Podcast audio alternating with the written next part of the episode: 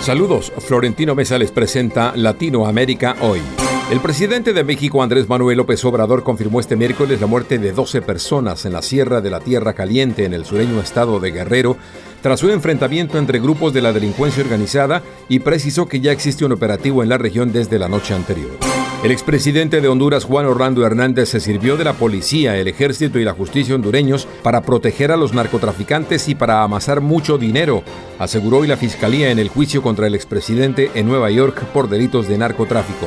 El Ministerio Público de Guatemala rechazó la sanción que el Ministerio de Asuntos Exteriores de Canadá emitió contra la fiscal general Consuela Porras y otros tres funcionarios más señalados de corrupción. La comunidad andina de Naciones CAN y los cinco países observadores del organismo sostuvieron un encuentro en el que se presentó una propuesta de plan de trabajo enfocada en establecer una agenda de diálogo y cooperación, así como en promover el intercambio comercial y la inversión.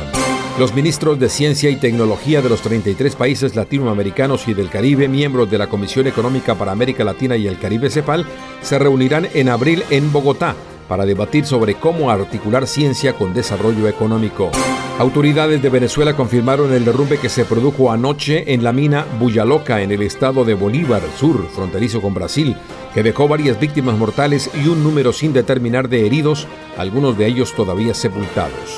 Los militares ecuatorianos permanecerán con el control de las cárceles del país el tiempo que sea necesario, con el objetivo de recuperar la paz en todo el territorio nacional, aseguró el jefe del Comando Conjunto de las Fuerzas Armadas de Ecuador, Jaime Vela. El secretario de Estado de Estados Unidos, Anthony Blinken, quien llegó a Brasil para participar en la cumbre de cancilleres del G20, trasladó al presidente Luis Ignacio Lula da Silva su rechazo a la comparación que el mandatario brasileño hizo entre la ofensiva israelí de Gaza y el holocausto. Así está Latinoamérica hoy.